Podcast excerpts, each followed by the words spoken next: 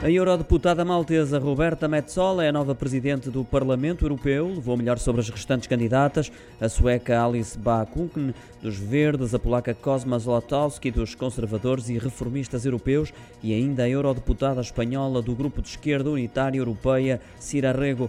Metsola sucede assim a David Sassoli, que morreu na semana passada, há poucos dias de completar o seu mandato à frente do órgão legislativo da União Europeia. A deputada do Partido Popular Europeu, que já era eh, tida como favorita à eleição, garantiu 498 dos votos numa eleição que decorreu de forma remota, naquele que foi um formato inédito imposto pela pandemia.